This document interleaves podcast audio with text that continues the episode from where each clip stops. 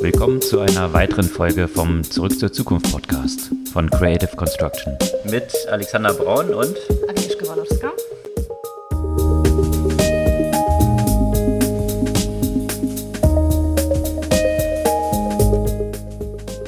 Ich bin heute, Agnieszka ist äh, im Urlaub, aber ich habe eine sehr würdige Vertretung heute für das Podcast. Äh, Hendrik Mattis habe ich hier als Interviewpartner heute dabei. Sag mal ein bisschen was zu deinem Hintergrund. Wer bist du, was machst du oder was hast du gemacht und was machst du jetzt? Gerne. Ich war die letzten neun Jahre im Startup-Bereich, habe verschiedene Unternehmen aufgebaut. Ähm, bekannter wahrscheinlich äh, die App, die heute Jodel heißt und ähm, Mimi Hearing aus dem Digital Health Bereich. Bin jetzt aber seit März 2019 äh, Managing Director vom Health Innovation Hub des Bundesministeriums für Gesundheit. Ich bin also auf die komplett andere Seite gewechselt und wir bauen hier fürs Gesundheitsministerium ein Think Tank auf, der dem Ministerium, aber auch allen anderen Akteuren im Gesundheitswesen hilft, die Transformation, in der wir gerade sind, hin zu einem digitalen Gesundheitswesen tatsächlich zu meistern. Okay. Und das ist dann äh, komplett, gehört zum Gesundheitsministerium oder sind da noch irgendwelche anderen Player, die äh, auch irgendwie daran beteiligt sind? Oder wie, wie ist da so das Setup? Wie muss man sich das vorstellen? Also eigentlich könnte es jemand wie uns überhaupt nicht geben in der deutschen Bürokratie. Ähm, wir sind deshalb über zahlreiche bürokratische Kniffe ähm, angehängt an das Bundesverteidigungsministerium, die hundertprozentiger Besitzer einer Bundes GmbH sind, die in der Lage sind, äh, Menschen wie uns, die direkt aus der Praxis kommen und da auch schon viele äh, Jahre, teilweise Jahrzehnte gearbeitet haben, anzustellen. Das haben die schon mal im Verteidigungsministerium vorgemacht mit dem Cyber Innovation Hub. Das ist eine Institution, die den kompletten Einkauf digitaler Dienstleistungen und Produkte für die Bundeswehr äh, stemmen soll. Und das war auch Vorbild für uns. Ähm, Spahn hat die damals besucht und gesagt, sowas will ich eigentlich auch haben. Und ähm, dann sind wir ähm, quasi als Schwesterorganisation zu diesem Cyber Innovation Hub entstanden deshalb aber nicht nachgeordnet dem äh, Gesundheitsministerium. Die finanzieren uns nur in Anführungszeichen, aber komplett unabhängig dadurch, weil wir in einer anderen Bürokratie äh, untergebracht sind. Das Schöne ist, wir sind nicht die Ersten, die sowas machen. Das Cyber Innovation Hub hat viele Mauern schon mal einrennen können, die wir jetzt nicht mehr äh, vor uns hatten. Äh, trotzdem auch für mich, der ähm, gewöhnt ist, alle Probleme selbst lösen zu können ähm, durch Improvisation und ähm, kleine Budgets, die man als Startups ja hat ähm, erstmal ein ziemliches Umlernen. Nur ein Beispiel, wir haben noch nicht mal eine Kreditkarte, sondern alles, also jeden Radiergummi, den wir kaufen, müssen wir aufwendig beschaffen. Das dauert mehrere Wochen, bindet Stunden von Arbeit und so wird man dann äh, äh, freundlich gezwungen, doch ganz anders zu arbeiten und muss ganz anders improvisieren. Ähm, wir machen sehr, sehr viel kurzfristig und äh, äh trotzdem noch improvisiert. Das heißt, wir müssen das aber auch ganz anders angehen. Und ähm, zum Beispiel äh, sind wir dazu übergegangen, dass wir, äh, äh, also wenn wir ähm, doch mal spontan Besuch haben und der auch stundenlang dauert, dann ähm, übernehmen wir halt das Catering, weil ansonsten die Brötchenrechnung in der deutschen Verwaltung einzureichen uns wahrscheinlich mehrere Wochen Arbeitsstunden kosten würde und die Verwaltung völlig kürre machen würde. Äh, da müssen wir dann ein bisschen anders hier umgehen. Ja, faszinierend. Also so ähnliche Erfahrungen hatte ich ja auch mit Kunden von uns, die sind zum großen Corporate-Bereich unterwegs, die auch ja so einen Innovationsraum dann einrichten wollten, ein großer Konzern in Deutschland. Und da war dann auch die Schwierigkeit, weil diese Möbel, die sie dort für so einen Innovationsraum beschaffen wollten, gar nicht in ihrem Standardkatalog zu bestellen waren. Also ließen sich auf diesem Wege nicht zu beschaffen. Die haben dann irgendwie so einen Umweg genommen, dass sie, glaube ich, das als Reisekosten äh, darüber dann irgendwie diese Möbel dann äh, organisiert haben oder so. Ja, also, Und wir kommen gleich zum Gesundheitswesen, aber das ist ein ganz grundsätzliches Thema, was mich äh, umtreibt, ähm, ist unsere öffentliche Verwaltung und nachgelagert dann auch sind Corporates in Deutschland aufgrund dieser ganz krassen Bürokratisierung überhaupt in der Lage, auf die radikale Veränderungen in einer hohen Geschwindigkeit reagieren zu können. Denn ähm, natürlich findet man immer Umwege und das eine sind dann irgendwie Reisekosten oder wir haben jetzt wir haben vorne im Eingangsbereich eine Tischtennisplatte, ähm, die ist eine Dauerleihgabe ähm, und ähm, das ist unser Konferenztisch. Das geht natürlich alles gar nicht, ähm, aber man findet dann irgendwie Wege, dass man halt trotzdem dort einen mobilen Tisch haben kann. Wir haben viele Veranstaltungen, deshalb muss die alle paar Tage wieder wegbewegt werden und mit dem richtigen Tisch geht das nicht und außerdem dürfen wir den gar nicht tragen als Mitarbeiter dieser Bundes GmbH, die wir sind. Also so, ähm, man findet immer Wege, aber das, ist, das kann ja nicht das Ziel sein. Und wir sind irgendwie mittlerweile in Deutschland an einem Punkt gekommen, wo wir in der öffentlichen Verwaltung, aber leider auch in Corporates so viele Prozesse und Regeln haben, die ursprünglich mal äh, in place gesetzt wurden, um Fehlverhalten mhm. zu verhindern, aber heutzutage dazu führen, dass keiner mehr arbeiten kann und alle frustriert sind und man vor allem nicht mehr rasch reagieren kann. Und man ist so viel Lebenszeit damit beschäftigt, irgendwelche stupiden Prozesse zu bearbeiten. Ein Beispiel. Wir brauchen zehn Formulare, die müssen wir ausfüllen, um eine Weihnachtsfeier zu, durchzuführen. Das kann ja nicht mehr sein. Also da sind wir, da haben wir uns selbst in den letzten Jahrzehnten wahrscheinlich bedingt immer durch einzelne Vorfälle, wo dann schnell das Volk gerufen hat, dafür brauchen wir jetzt ein Gesetz, warum macht der Gesetzgeber hier nichts, mhm. immer weiter Gesetze etabliert haben, immer weiter Vorschriften, die heutzutage dazu führen, dass sich eigentlich überhaupt gar keiner mehr bewegen kann und alle nur noch das machen, was innerhalb ihres engen Rahmens ist. Mhm. Keiner mehr Bock hat, auszubrechen, weil er weiß, allein was mich das an, an Arbeits- und Lebenszeit kostet, prozessual, mhm. ähm, das, das killt mich. Und ähm, das ist ja das Gegenteil dessen, was wir eigentlich brauchen heutzutage. Eigentlich bräuchten wir einen Staat, der in der Lage ist, schnell auf Veränderungen zu reagieren, idealerweise sogar nicht nur zu reagieren, sondern proaktiv darauf mhm. vorbereitet zu sein. Aber das, was wir unseren ähm, Beamten und Angestellten in der öffentlichen Verwaltung hier zugemutet haben in den letzten Jahrzehnten, was auch nie jemand aufgeräumt hat, leider, weil damit kann man keine Wahlen gewinnen, ähm, erstickt komplett jegliche Eigeninitiative und ähm, Kreativität und deshalb machen alle das, was sie in ihrem engen Rahmen vordefiniert bekommen und keiner bricht da mehr aus. Mhm. Und das ist echt ein Thema, was wir angehen müssen. Es gibt zum Glück ein paar Initiativen, äh, das, äh, das zu verbessern, beispielsweise Tech for Germany. Äh, das ist ein Fellowship-Programm, wo Entwickler, Designer, digitale Produktmanager für zehn Wochen embedded werden in die Bürokratie und dort einen Prototypen entwickeln. Ähm, die hatten jetzt die Tage gerade ihre Ergebnispräsentation sehr, sehr coole Projekte, wo echt wenige Leute innerhalb von zehn Wochen nicht nur einen Prototyp entwickelt haben, sondern jetzt schon im Live-Betrieb sind. Beispielsweise im Auswärtigen Amt hat es früher irgendwie 27 Stunden und einen ganzen Aktenordner gebraucht, nur die Formulare auszufüllen, wenn ein Diplomat von äh, Botschaft A zur Botschaft B gewechselt ist. Äh, heute geht das jetzt voll digital ähm, und da kostet ein Bruchteil der Zeit.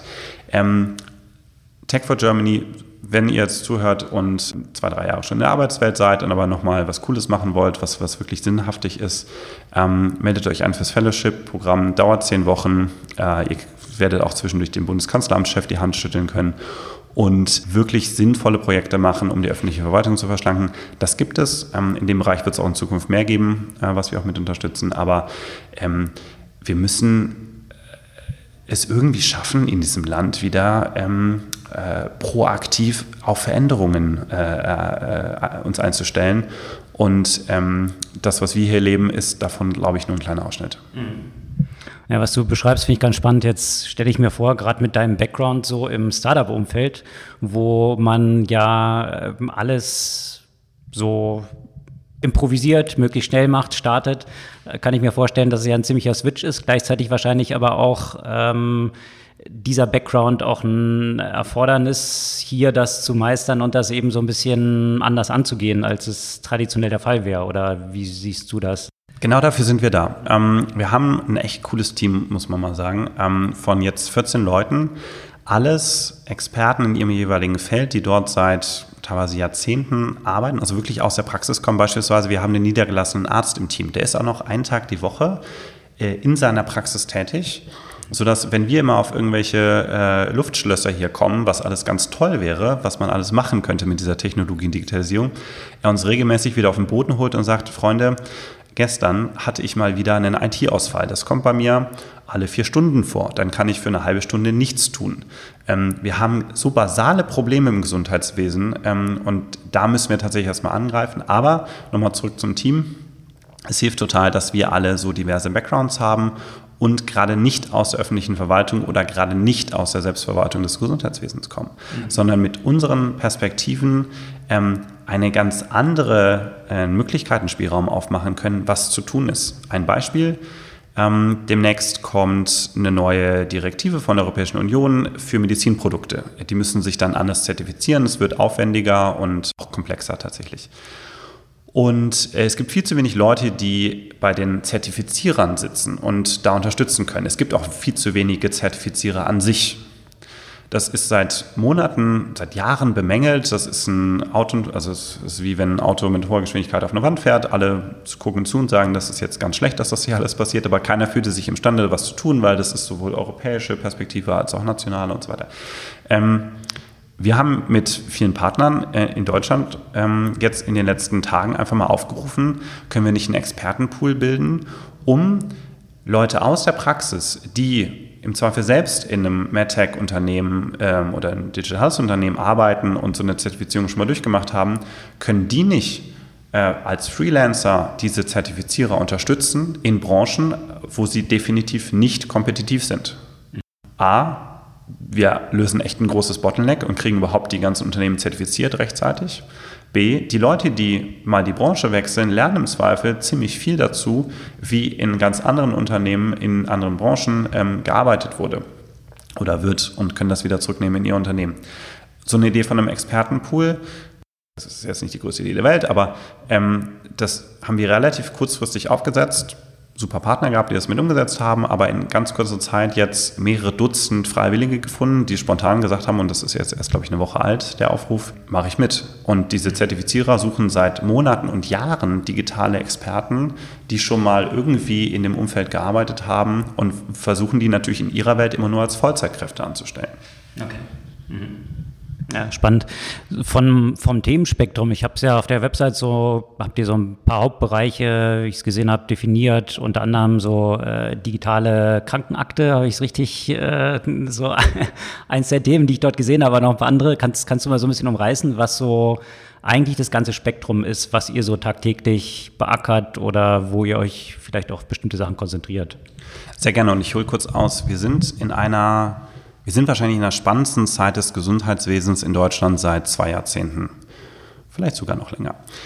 In den letzten 15 Jahren bis 2017 wurde mit wahnsinnig hohem Aufwand von allen Akteuren des Gesundheitswesens versucht, so etwas wie eine Digitalisierung des Gesundheitswesens umzusetzen.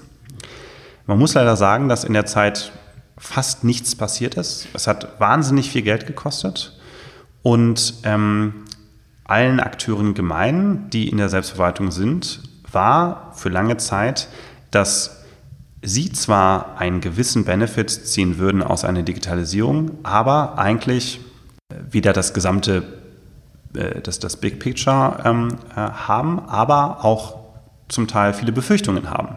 Beispielsweise ähm, bringt Digitalisierung ja die Möglichkeit, dass man äh, über das gesamte Land hinweg nachvollzieht, wer hat eigentlich welche Krankheiten und wie werden die behandelt. Und da gibt es natürlich Unterschiede, das ist eine ganz normale Gauss-Verteilung. Da gibt es jetzt viele Akteure, die haben da kein großes Interesse daran, dass diese Gauss-Verteilung auf einmal transparent wird. Mhm. Und ähm, deshalb haben wir jetzt sehr, sehr viel Zeit leider verloren. Ähm, aber seit 2017 ist viel parallel passiert, was zu der heutigen Entwicklung führt. Zum einen, wir haben einen Gesundheitsminister, der mutig Entscheidungen trifft und das sage ich nicht, weil ich äh, großer CDU-Anhänger bin, sondern man muss ganz nüchtern konstatieren, das, was in den letzten 18 Monaten in Deutschland im Gesundheitswesen passiert ist, hat wirklich einen Stau von 15 Jahren aufgelöst. Wir haben 18 Gesetze in 18 Monaten gehabt. Viele dieser Gesetze sind ähm, früher nie oder wären früher nie zustande gekommen, weil sie die ähm, den Möglichkeitenspielraum bestehender Akteure wie Krankenkassen, Ärzte und so weiter ähm, einschränkt oder verändert. Und früher waren die Reflexe von Gesundheitsministern oft, ich möchte mich eigentlich hier mit keinem was anlegen, das ist eine Schlangengrube, äh, am Ende kann ich nur verlieren. Jetzt haben wir jemanden, der mutig sagt, doch, wir müssen etwas tun und ich entscheide das jetzt. Und das mag nicht die, die einzig wahre Entscheidung sein, das muss auch diskutiert werden, aber wir müssen jetzt tatsächlich etwas verändern. Und das ist ein ganz wesentlicher Hebel. Der zweite Hebel ist, 2002, ähm, 2003, als die ersten Ideen aufkamen zu einer elektronischen Gesundheitsakte, wie es damals hieß, waren die ähm, technischen Voraussetzungen nicht gegeben, dass jeder Bürger die einfach nutzen kann. Heute haben wir alle ein Smartphone und es ist absolut normal, dass wir alles Mögliche an Daten und, und, und Diensten über dieses Smartphone nutzen. Deshalb haben wir auf einmal eine, eine, eine Accessibility-Hürde ähm, für 95 Prozent der Menschen in Deutschland, die einfach gegeben ist. Äh, und zum Dritten alle Akteure haben eingesehen, dass ein weiter so nicht funktioniert. Und wenn wir das jetzt in Deutschland in den nächsten zwei, drei Jahren nicht selbst hinbekommen, wir auch nicht mehr die Autonomie haben werden, überhaupt eigenständig zu definieren, wie unser Gesundheitswesen in einer digitalisierten Zeit aussehen wird. Wir haben heute Player wie Google und Apple die, und Amazon, die massiv ins Thema Gesundheit investieren und immer mehr an Rahmenbedingungen schon mit vorgeben. Schon heute kann ich als App-Anbieter ja nur noch in dem engen Rahmen eines Play Stores oder App Stores meine Produkte ähm, überhaupt an die Versicherten in Deutschland ausspielen. Ich habe als App-Anbieter, wenn ich nicht eine mobile App habe, äh, mobile optimierte App oder browserbasiert, gar keine Möglichkeit mehr, ähm, anders auf ein Smartphone zu kommen. Ähm, und so gibt es viele andere Beispiele und wir sehen, was gerade in China passiert. Dort wird mit äh, sehr klarer staatlicher Steuerung ein komplett durchdigitalisiertes Gesundheitswesen, was alle Bereiche des, des, des, der Medizin abdeckt, ähm, entwickelt. Äh, aber natürlich auch, wie wir das aus China kennen, mit einer ganz äh, starken staatlichen Steuerung und Zensur und Kontrolle. Ähm, und das wollen wir sicherlich auch nicht. Dieses Gesundheitswesen in China, meine Prognose, wird in den nächsten Jahren schrittweise benachbarten Ländern oder Ländern, die auch in einer ähnlichen Entwicklungsstufe sind, ähm, für Grenzkosten angeboten, sodass diese, ähm, weil es dramatisch besser ist als alles, was sie sonst je in den nächsten Jahren und Jahrzehnten selbst aufbauen könnten, übernommen wird, aber damit ähm, der chinesische Staat die Kontrolle über die Gesundheitswesen äh, seines, äh, seiner Hemisphäre übernimmt. Das wollen wir definitiv nicht. Wir haben leider mit Facebook aber in Deutschland gesehen, unsere äh, User in Deutschland ähm, tragen zwar das Thema Datenschutz weit von sich und ähm, protestieren bei, bei, jeder, äh, bei, jeder, ähm, bei jedem Detail, aber selbst gehen sie weitestgehend völlig äh, ahnungslos äh, und, und ähm, äh, teilweise gefährlich mit ihren persönlichen Daten um. Mhm. Das heißt, wenn jetzt ein Dienst aus den USA oder aus China oder aus anderen Ländern kommt und einen offensichtlichen Mehrwert bietet, aber man statt zu zahlen seine Daten geben muss, möchte ich nicht meine Hand ins Feuer legen für unsere 80 Millionen äh, Deutsche, dass die da alle sagen, nee, da muss ich aufpassen, weil das sind meine Gesundheitsdaten. Die, das sind übrigens die gleichen Menschen, die sonst in der Sonntagsumfrage sagen, also maximal mein Arzt darf meine Daten sehen und ansonsten äh, hier keiner. Mhm. Deshalb müssen wir in Deutschland jetzt sehr, sehr schnell ähm, wach werden und ein Gesundheitssystem aufbauen, und das ist erstmal Infrastruktur und später dann Dienste, die uns befähigen, zumindest nicht deutlich schlechter zu sein als die Gesundheitswesen anderer Länder. Und wir sind immer sehr, sehr stolz auf unser Gesundheitswesen und sagen, es ist eines der besten der Welt. Das stimmt leider nicht mehr. Ähm, das kann man auch an objektiven Daten festmachen, aber ähm, wir haben einfach schon zu viel Zeit verloren um Technologie nach unseren Wertemaßstäben in unser Gesundheitswesen zu etablieren. Mhm. Und dafür sind wir angetreten. Jetzt war es eine ganz lange Antwort und eigentlich noch nicht mehr die Antwort auf die Frage. Ähm, deshalb ganz kurz, was machen wir denn eigentlich? Ähm, war aber schon mal spannend, weil es einfach so dieses ganze Spektrum von, von Themen, die da natürlich eine Rolle spielen, aufgezeigt hat. Und äh, ja, also was, was ja sehr breit angelegt ist von, von wie du es am Anfang geschrieben hast, irgendwelche Partikularinteressen von unterschiedlichen Gruppen. Ich war kürzlich bei so einer Veranstaltung, da war, ich glaube, es war der Geschäftsführer von Gemantik. Gematik. Gematik, ja, genau. Hatte ich vorher als so etwas nicht in diesen Details drin steckender Bürger jetzt auch noch nicht von gehört, aber die hatten ja quasi so die Aufgabe, diese digitale Krankenakte, was auch immer, voranzutreiben. Und wenn ich mir dann anschaue, wer dort die, äh, die Teilhaber sind, also 51 Prozent des Gesundheitsministeriums, und dann hat man halt irgendwie so Apotheken, Ärzte, Krankenversicherung. Äh, was ich dort immer vermisst habe, ist dann der Patient eigentlich äh, als so ein ganz zentrales Thema, ja, gerade wenn man auch so aus dem, aus dem Punkt, den du genannt hattest, was sind die Interessen eigentlich der Zielgruppe, ja, ähm, auch was Usability angeht. Also diese, diese Zielgruppe habe ich dort drin irgendwie auch vermisst. Vielleicht zwei Punkte ganz kurz dazu. Die Gematik ähm, ist damals in den 2000er Jahren gegründet worden als größtes IT-Projekt Europas um äh, tatsächlich äh, die technische Spezifikation zu entwickeln für eine elektronische Gesundheits- oder äh, ursprünglich hieß es mal elektronische Karte oder Gesundheitskarte, weil damals noch die Vorstellung war, es muss alles auf einer Chipkarte sein. Das war damals ja das mhm. Trägermedium, was man kannte. Mhm. Die Gematik war bis vor wenigen Monaten zu 100 Prozent im Besitz der Kassen, Ärzte und Krankenhäuser. Okay. Äh, sogenannte Selbstverwaltung.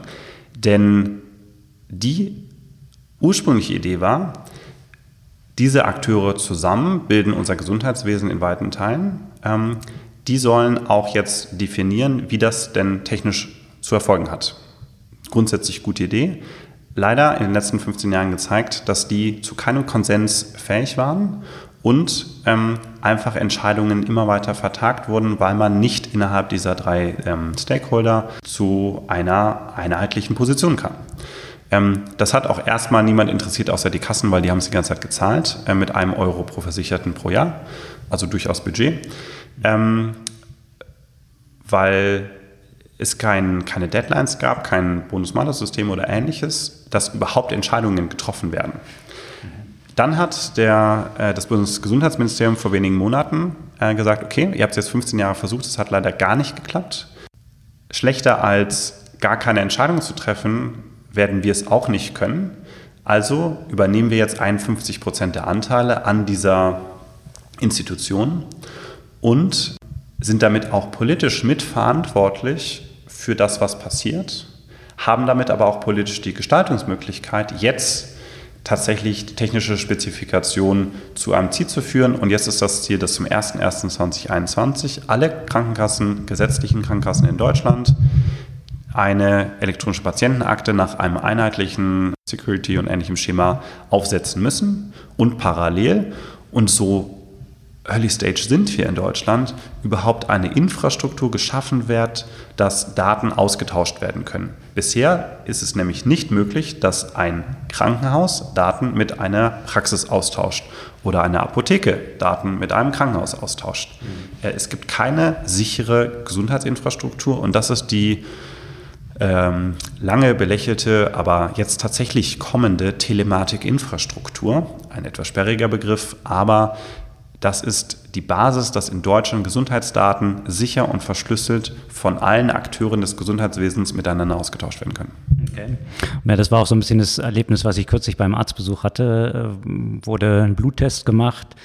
Ich habe eine Überweisung bekommen in eine andere Praxis die hatten natürlich diesen Bluttest dann nicht vorliegen und wollten dann auch als erstes nochmal einen Bluttest machen, wo ich sage, die Daten gibt es wahrscheinlich eigentlich schon. Und da musste ich mich dann an die andere Praxis wenden, die dann ein Fax geschickt haben mit den Daten an die andere Praxis, die dann sehen konnten, ah ja stimmt, müssen wir nicht nochmal machen. Ja, also solche Ineffizienzen, die da auch in diesem System sind, das soll dann künftig äh, mit vereinigten Datenstandards, wie diese ausgetauscht werden soll, festgelegt sein und möglich werden oder?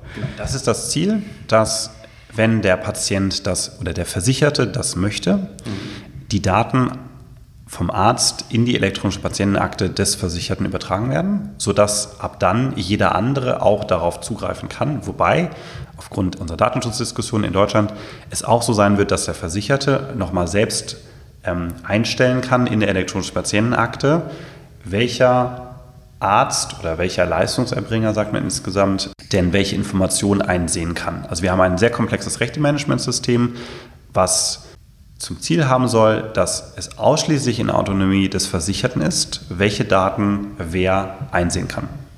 Okay. Okay. Du hattest von diesen Veränderungen gesprochen, also lange ist nichts passiert, jetzt in den letzten paar Monaten ziemlich viel. Ist es hauptsächlich äh, jetzt durch Personen getrieben, also sprich dem aktuellen Gesundheitsminister? Ähm, sind es irgendwie Faktoren äh, von großen Tech-Playern, die du auch erwähnt hattest, die wahrscheinlich auch gewissen Druck aufbauen, weil die sonst ja, drohen eigentlich irgendwelche Standards zu definieren und äh, man dann irgendwann raus ist, weil die Leute es dann irgendwann nutzen werden? Also was ist so dort die Gemengelage, die jetzt so ein bisschen Dynamik dort reingebracht hat? Also Sicherlich viele Faktoren, sicherlich, ähm, was ich angesprochen hatte, Accessibility, jeder kann auf sowas in Zukunft zugreifen. Mhm. Ähm, große nicht-deutsche oder nicht-europäische Player ähm, übernehmen ähm, immer stärker äh, Teile, äh, auch nachhaltig des, des Gesundheitswesens, zumindest technischer Art. Aber man muss tatsächlich sagen, und das ist auch, glaube ich, der Grund, warum wir hier alle sind, wir haben einen Gesund Gesundheitsminister, der einfach mutig Sachen entscheidet. Und das in einer Geschwindigkeit und auch ähm, äh, Detailkenntnis, die wir in den letzten Legislaturperioden nicht hatten, weshalb wir tatsächlich jetzt eine Aufbruchstimmung haben. Und ich hätte das vorher nicht geglaubt und ich bin äh, selber auch kein CDU-Anhänger, aber ähm, es ist sehr personenbezogen. Hätte dieser Minister nicht von Anfang an sehr klar das zu seiner Top-Priorität gehoben, dass wir endlich jetzt nach 15 Jahren die Digitalisierung starten. Wir sind ja noch nicht mal irgendwie in der zweiten, dritten Ausbaustufe, wir sind ganz am Start, wir haben noch nicht mal eine Infrastruktur. Wäre das nicht passiert, würden wir jetzt immer noch sitzen und äh, in alle anderen europäischen Länder außer Polen, die sind noch weiter zurück, schauen und uns fragen, warum wir es in Deutschland nicht hinbekommen. Ist das auch der Grund gewesen, weswegen du dich dazu motivieren konntest, zu sagen, dass du jetzt in diesen Bereich gehst, weil du siehst, äh, dass, dass dort äh, eine gewisse Dynamik existiert, dass du da auch was mitgestalten kannst? Oder was, was hat dich bewogen, jetzt so aus so einer, aus dem Startup-Umfeld in, ja, öffentlichen Bereich jetzt quasi zu gehen? Also vielleicht, ich hätte mir nie vorstellen können, dass ich mal im öffentlichen Bereich arbeite. Ähm, ich hätte auch eigentlich mein Startup nie verlassen wollen. Ähm, das war mein Baby. Ich habe das von fast Tag 1 mit aufgebaut. Es hat wahnsinnig viel Spaß gemacht, mir total viel gegeben, ein ganz, ganz tolles Team da. Dann kam aber diese Anfrage ziemlich aus dem blauen Himmel ähm, für einen Job, den es eigentlich gar nicht geben kann. Wir sind hier in einer Truppe von echt super Kolleginnen und Kollegen, die alle einen vollkommen anderen Background haben. Zusammen kriegen wir aber relativ gut das Spektrum an Kompetenzen abgebildet, was wir glauben, was wir jetzt brauchen für diese Transformation. Und relativ autonom von allen Akteuren, aber auch vom Ministerium, können wir dort, wo wir den größten Hebel jeweils sehen, ähm, unterstützen, dass die zahlreichen Initiativen, die es jetzt gibt, tatsächlich zum, zum, zur, zum Einsatz kommen und tatsächlich auch erfolgreich umgesetzt werden. Ähm, das ist super unterschiedlich. Ich hatte eben das Beispiel MDR Expertenpool angesprochen. Das war ein kleines Ding, was wir parallel machen. Ähm, schwerpunktmäßig arbeiten wir in zwei sehr großen Bereichen. Das eine ist ähm, digitale Gesundheitsanwendungen. Ähm, es gibt ein Gesetz, das sogenannte DVG, Digitale Versorgungsgesetz, was aktuell im Bundestag, Bundesrat ähm, diskutiert wird, was, so hoffen wir, Ende des Jahres verabschiedet wird.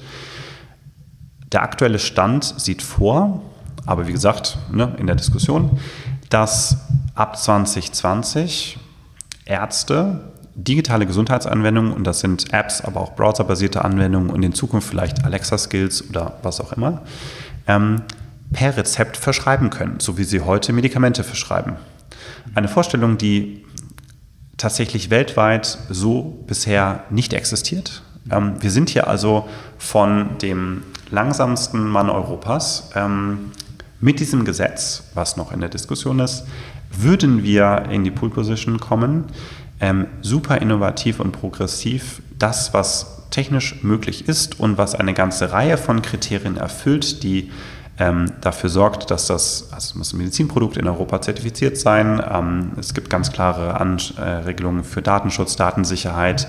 Auch was die wissenschaftliche Evidenz angeht dieses Produktes, ist alles Teil dieses, dieses neuen Gesetzes. Aber dann könnten wir schon von heute in sechs Monaten oder so zum Arzt gehen und er sagt nicht nur, ähm, Sie haben Rückenprobleme, äh, ruhen Sie sich aus, hier, ich gebe Ihnen Schmerzmittel, sondern es gibt auch eine Rücken-App, die können Sie zu Hause nutzen. Wir können das hier zusammen einmal vormachen.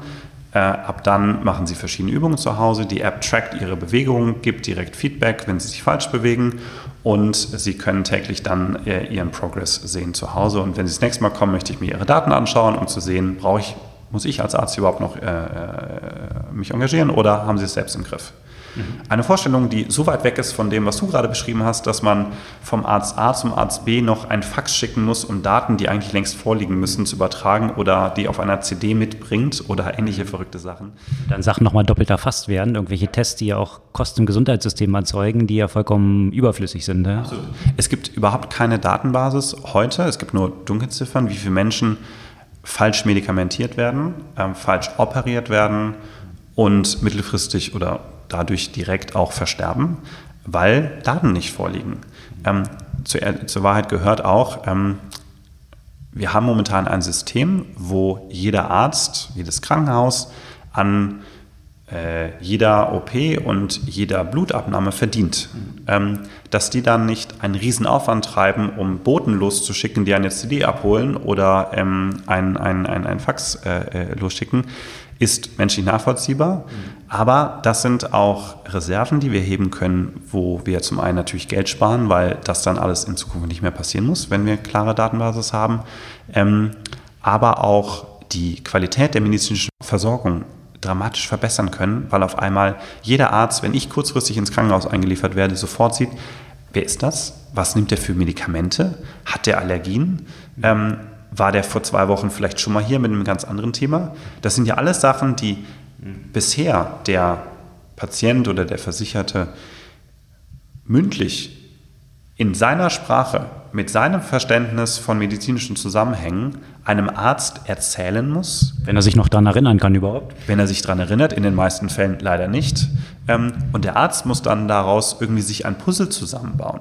Das ist vollkommen irre und das wird in keinem anderen Lebensbereich von uns heute noch akzeptiert werden, von uns mündigen Bürgern, die mit dem Smartphone einen Mietwagen öffnen und äh, ihre Reise äh, nach Bali selbst buchen, äh, dass das alles nicht existiert, dass wir ausschließlich papierbasiert lokal Daten haben und im Notfall ich angewiesen bin, dass ich mich noch daran erinnere, was ich eigentlich für Medikamente nehme, Vorerkrankungen habe und worauf der Arzt achten sollte.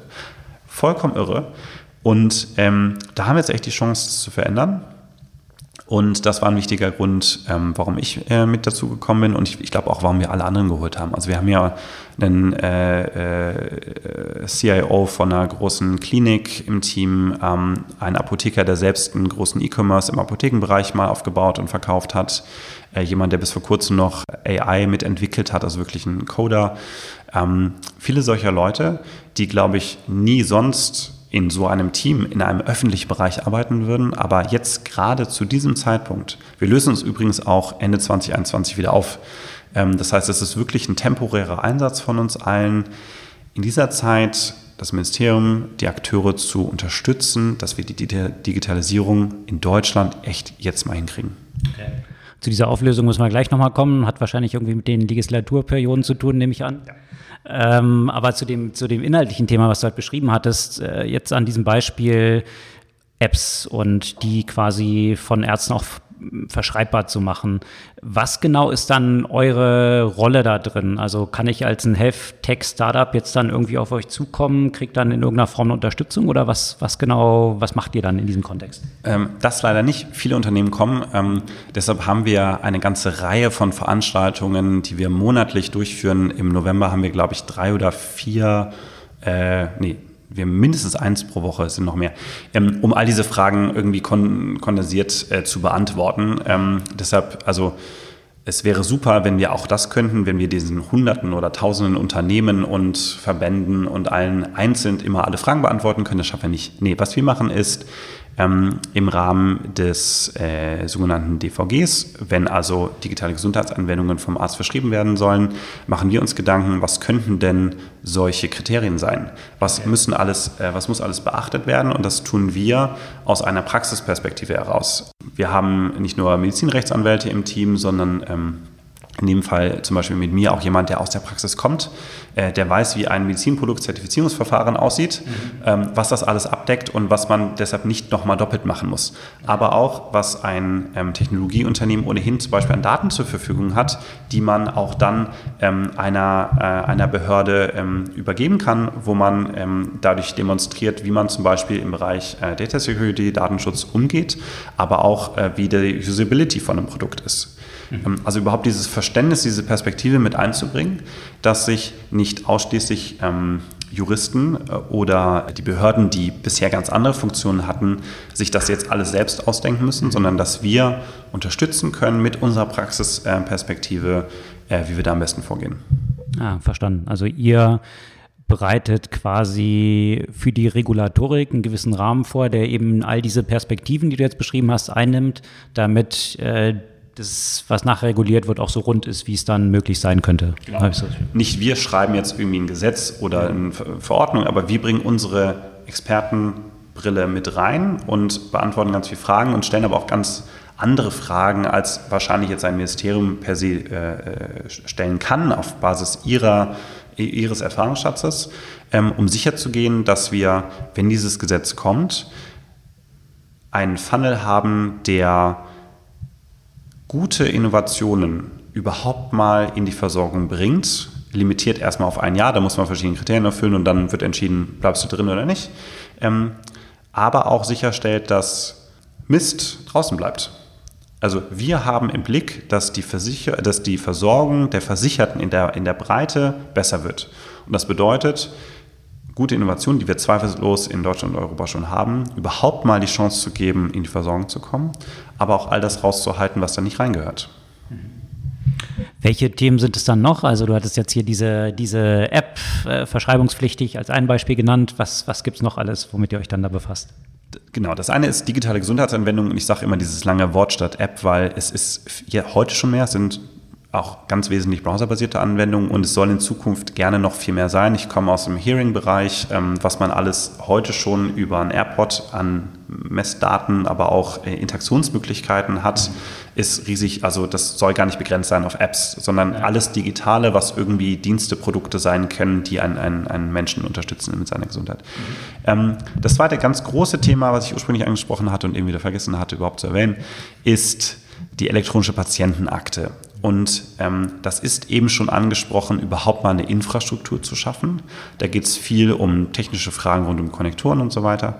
Aber auch dann, wie schaffen wir denn eine Akzeptanz dieses erstmal Technologieprojektes? Denn es müssen nicht nur die Versicherten am Ende sagen, will ich, nutze ich, sondern die Ärzte müssen überhaupt äh, mal überzeugt werden, dass sie ab jetzt anders arbeiten und sie müssen die Vorteile davon verstehen. Sie haben auch erstmal einen Mehraufwand, weil sie müssen für die Versicherten dann diese Akten anlegen und ab dann regelmäßig Daten übertragen. Ähm, und sie müssen wahrscheinlich auch den Versicherten erklären, was das eigentlich soll. Und viele Versicherte, ich sage immer nicht Patienten, sondern Versicherte, weil es gibt ja auch Menschen, die kommen einfach so zum Arzt, nicht weil sie krank sind, sondern weil sie sich in der Prävention befinden oder ähnliches oder Angehörige sind. Viele Versicherte werden auch ihren Hausarzt fragen, sag mal, soll ich das überhaupt machen? Mhm. Und dann müssen die Ärzte und Ärztinnen für sich überhaupt eine Position haben, wie sie dazu stehen. Deshalb machen wir auch viel Aufklärungsarbeit in Richtung der Ärzteschaft. Ähm, wir planen auch eine Roadshow für nächstes Jahr. Wir hatten dieses Jahr schon eine gemacht, die war eher für die Hersteller von so digitalen Gesundheitsanwendungen. Nächstes Jahr wird der Fokus voll auf Ärzte und das nicht nur die äh, niedergelassenen Ärzte in Praxen sein, sondern auch an Unikliniken, an Krankenhäusern, dass die überhaupt mal erfahren, was da alles kommt. Und das ist eine ganze Reihe. Wir werden eine elektronische Patientenakte haben, wir werden ein elektronisches Rezept bald haben. Es wird eine elektronische Arbeitsunfähigkeitsbescheinigung kommen, diese gelben Zettel, die muss es dann nicht mehr geben. Bei all den Themen, man kann auch in Zukunft noch ein Papierrezept in die Hand bekommen, aber es wird auch elektronisch möglich sein. Und die Ärzte werden diese digitalen Gesundheitsanwendungen verschreiben können. Und das wird deren Arbeitsleben total verändern. Ähm, nur bisher äh, gibt es noch keine Institution, die als Aufgabe für sich versteht, mit den Ärzten überhaupt diese Veränderungen mal zu diskutieren und auch deren Feedback mehr aufzunehmen. Mhm. Äh, wir haben so ein bisschen ähm, dadurch, dass wir mehrere Ärzte im Team haben, äh, immer wieder auch den, die, die, die Feedback-Möglichkeit, ist das überhaupt sinnvoll für Ärzte im Alltag, funktioniert das so in der Praxis und so weiter. Aber in der Breite ähm, sind die Ärzte bisher noch nicht involviert in diesem ganzen Prozess. Deren Spitzenorganisationen ja, also Bundesärztekammer und so, aber ähm, die Ärzte äh, da draußen, die ähm, in Praxen oder Krankenhäusern arbeiten, haben so viele andere Themen gerade äh, und wahrscheinlich wenig Verständnis oder Einblick in das, was überhaupt da jetzt alles kommt. Und das sehen wir auch als unsere Aufgabe, da zu unterstützen, zusammen mit vielen Partnern, ähm, äh, da für, für mehr Akzeptanz, aber auch für, für Verständnis zu sorgen, warum das jetzt kommt und warum das aber auch Mehrwerte hat. Mhm Das interessiert dann auch so ein bisschen diese, naja, wahrscheinlich sehr unterschiedlichen, zum Teil auch gegenläufigen Partikularinteressen von, du hattest selbst genannt, irgendwie Krankenhäuser, Ärzte, wie die monetarisiert sind, jetzt um es auf den wirtschaftlichen Aspekt runterzubrechen, versus Krankenkassen, die vielleicht dann eher in die Richtung motiviert sind, Geld einzusparen, versus bei Krankenhäusern und Ärzten vielleicht nicht unbedingt, Patienten wiederum mit einer anderen Motivation. Das versucht ihr irgendwie so zu überbrücken und da zu einer gemeinsamen ja, Positionen zu kommen, die das alles irgendwie mit einbezieht? Oder das, das Schöne an uns ist erstmal, wir sind neutral. Ähm, wir, haben, wir sind niemand irgendwas verpflichtet. Wir sind auch durchfinanziert bis Ende 2021. Ähm, wir sind natürlich äh, in line mit der Agenda des, des, Gesundheitsministeriums, weil das ist nun mal der, der größte Hebel, den wir haben können, dass das jetzt ohnehin gerade alles passiert. Aber ansonsten, wir sind, wir kommen, wir sind nicht durch die Pharma finanziert, müssen irgendwelche Medikamente verkaufen, noch äh, Arztinteressen, noch irgendwas. Also deshalb können wir für uns tatsächlich eine neutrale Position einziehen und auch vor allem schauen, was ist denn im Patienten- oder im versicherten Interesse. Ähm, du hast eben angesprochen, die waren bisher bei der Gematik nicht berücksichtigt. Ich glaube, alle Beteiligten würden sich wahnsinnig freuen, wenn ähm, Patienten sehr klar äußern, was sie möchten. Die Herausforderung ist so ein bisschen, es gibt ja keine strukturierte Patientenrepräsentanz. Mhm. Es gibt ähm, zum Beispiel bei chronisch Kranken gibt es ähm, Patientenvertreter, die dann zum Beispiel für die Diabetiker sprechen mhm. oder für die äh, Rheumats oder so.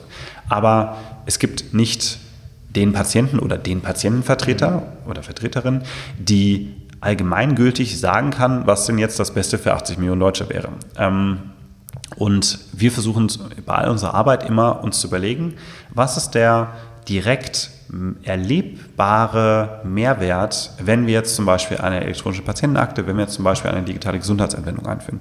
Wie kommt das bei dem Versicherten, bei dem Patienten am Ende an? Was verändert sich dadurch positiv? Und wie können wir das auch unterstützen, was da passiert, ähm, indem wir zum Beispiel auch Anreize vorschlagen, anders zu setzen? Wie validiert ihr diese äh, Aspekte? Also wenn ihr sagst, äh, es gibt ja nicht so einen Vertreter, ähm, ihr versucht es irgendwie vorzubereiten, ähm, werden dann irgendwelche Nutzertests durchgeführt oder, oder wie kann ich mir das so vorstellen, dass das da reflektiert ist? Also zum einen haben wir wirklich ein diverses Team und ähm, äh, es gibt bisher kein Team in Deutschland, wo sich Apotheken, Ärzte, Krankenhausmanager ähm, und die alle anderen Stakeholder, die wir so im Team abbilden, normalerweise einig sind. Also typischerweise haben die immer unterschiedliche äh, Ansprüche. Das heißt, wenn wir uns schon mal in unserem 14-köpfigen Team komplett einig sind, dass etwas sinnvoll ist, ähm, äh, das ist jetzt nicht allgemein gültig, aber ist die mhm. Wahrscheinlichkeit hoch, dass es jetzt nicht kompletter Mist ist. Ähm, wir sind ziemlich viel draußen. Ähm, das ist auf also zahlreiche Veranstaltungen im Gesundheitswesen, aber auch, auch auf ähm, unser Chairman, Professor Libertin, war letztens einfach mal einen Tag lang ähm, in der, in der abonnenten Pflege unterwegs und, und hat erlebt, wie der Alltag eines, einer Pflegerin dort ist. Ähm, also wir versuchen immer wieder auch ähm, wirklich ganz rauszukommen aus unserer Blase hier, um zu verstehen, was denn am Ende für den Versicherten am, am sinnvollsten wäre. Mhm. Was würdest du sagen, sind so die größten Herausforderungen, vor denen ihr steht? Äh, also jetzt nicht nur ihr, aber was, was so die Hindernisse sind jetzt auf dem Weg, die aus dem Weg geräumt werden müssen, um das Gesundheitswesen so umzukrempeln, wie es sein sollte? Und damit dann verbunden, was sind auch so ähm, ja, KPIs oder irgendwelche Milestones, an denen ihr euch messt, ob ihr diesen Impact habt und, und diese, diese Hindernisse überwinden könnt? Ähm, beginnen wir vielleicht mit den Hindernissen. Ähm, wir haben in Deutschland keine Kultur mehr, die Veränderungen positiv sieht, insbesondere technologische Veränderungen. Wir sind reflexartig eigentlich immer dabei, ausschließlich über den Worst Case zu diskutieren und diesen Worst Case zu verhindern. Ähm, ein Beispiel. Äh, in äh, Estland, Finnland gibt es seit vielen Jahren schon äh, all das, was wir uns gerade erträumen. Dort kann sogar jeder Arzt jederzeit auf jede Gesundheitsinformation zugreifen. Aber er wird dabei getrackt. Und der Patient kann ebenso jederzeit sehen, wann ein Arzt auf seine Daten und zwar auf welche Daten zugegriffen haben. Ganz zu Anfang dieses Systems gab es den Vorfall, dass ein Bürgermeister einer großen Stadt ins Krankenhaus kam und die Medien sich fragten, was ist denn da los? Und auf einmal wusste eine Zeitung, was da los ist, weil ein Arzt eines Krankenhauses diese Daten weitergegeben hat. Dieser Arzt konnte sehr, sehr leicht identifiziert werden und er hat sofort seine Approbation verloren. Das heißt, er wird nie wieder als Arzt arbeiten können. Klingt hart, führt aber dazu, dass ab dann nie wieder Missbrauch in diesem System stattgefunden hat. In Deutschland würden wir stattdessen ein super komplexes technisches Berechtigungssystem aufbauen, was möglichst verhindern soll, dass das jemals passieren kann. Das braucht bei uns dann immer viele Jahre, weil viele Akteure mitreden wollen. Und wenn wir es dann umsetzen, ist die technologische Entwicklung fünf Schritte weiter und wir haben heute zwar noch eine Karte als Basis für diese elektronische Patientenakte, aber ähm, längst müsste es eigentlich ein Smartphone sein. Und ich glaube, dieses Denkmuster müssen wir einmal überwinden und das wird nicht von heute auf morgen passieren. Das, da brauchen wir auch viele, viele unterschiedliche Entwicklungen für in der Gesellschaft. Aber dass wir nicht ausschließlich als Worst Case denken, sondern erstmal überlegen, was bringt es mir, was, was kann es für mich, für alle anderen für Mehrwert haben. Und dann eher schauen, wie gehen wir mit Missbrauch um, als äh, ein Versuchen, ein technisches System zu bauen, was irgendwie alles an Missbrauch jemals ausschließen kann. Das Beispiel, was du gebracht hast, finde ich ganz interessant, weil letztendlich das, was du beschreibst, dass jetzt ein Arzt diese Information weitergegeben hat, das ist ja in einem papierbasierten System genauso möglich, bloß dass man dann nicht wüsste, welcher Arzt es war und genau diese Konsequenzen eben daraus nicht ziehen könnte. Also das, was so als äh, Gefahr der technischen Lösung dort an die Wand gemalt wird, ist ja eigentlich genau das Gegenteil, dass dann eben sowas eher verhindert werden kann, als, als es jetzt schon möglich wäre. Und die Debatten, die wir gerade führen, ähm, Datenmissbrauch, Datendiebstahl und so weiter, wie häufig wird denn heute in einer Apotheke oder Arztpraxis eingebrochen und wer sichert mir zu, dass meine Gesundheitsdaten dort sicher liegen? Gibt es überhaupt eine Statistik, die nachweist, wie häufig in eine Arztpraxis eingebrochen wird? Nein, natürlich nicht.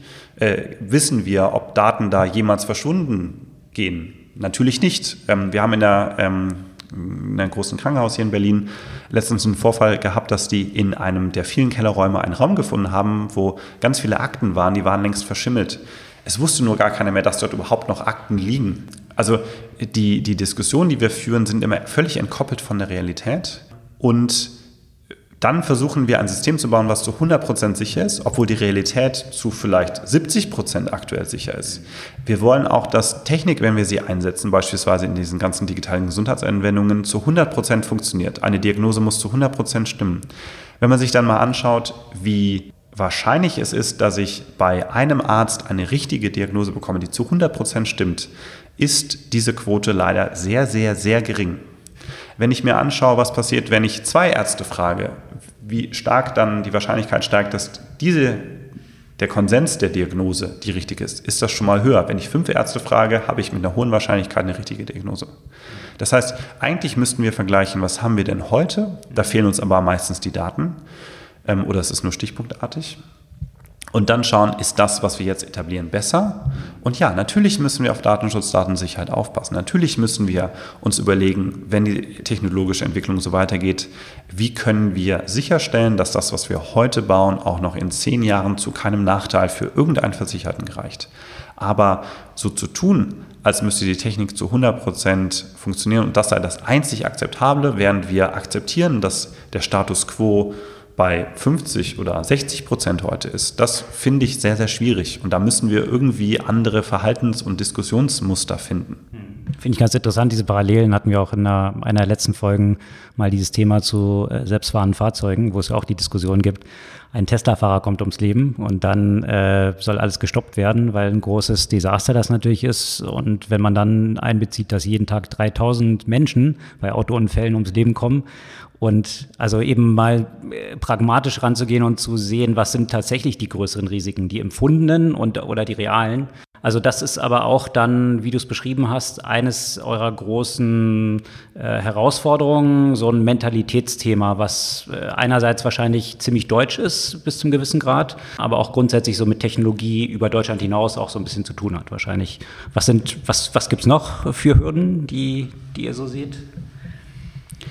Wir haben eine große Koalition und ähm, die macht im Gesundheitswesen tatsächlich hervorragende Arbeit. Das muss man mal ganz äh, neutral sehen. Das kann man zum Beispiel daran sehen, ähm, wie viele Gesetze in diesem Bereich im Konsens entschieden wurden und jetzt schon umgesetzt werden. Es wäre für das Gesundheitswesen sehr, sehr schade, wenn diese große Koalition ähm, im Dezember sich auflöst, ähm, weil eine der beiden Parteien sich eine neue Führung wählt und entscheidet, diese große Koalition zu verlassen. Kann man politisch auch komplett anders sehen, aber wir haben eine demokratische Stabilität dadurch, die Veränderungen, die wir im Gesundheitswesen gerade angehen, jetzt auch tatsächlich umsetzen zu können.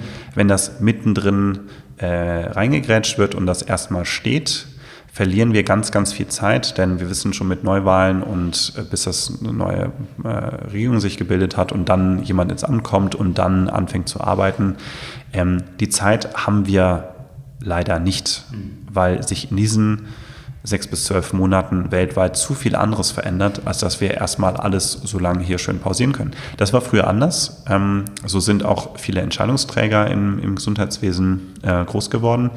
Ähm, das ist jetzt aber leider ein Umstand, der sich einfach verändert hat. Also es ist so ein bisschen die Gefahr der mangelnden Kontinuität, die wie auf, auf Basis von, von eben den, den Wahlzyklen dann so herrscht. Also so ein gewisses Risiko dann auch, dass es euch, wenn du sagst, bis 2021 angelegt, äh, in euren Domainnamen steht aber irgendwas dann von äh, minus 25.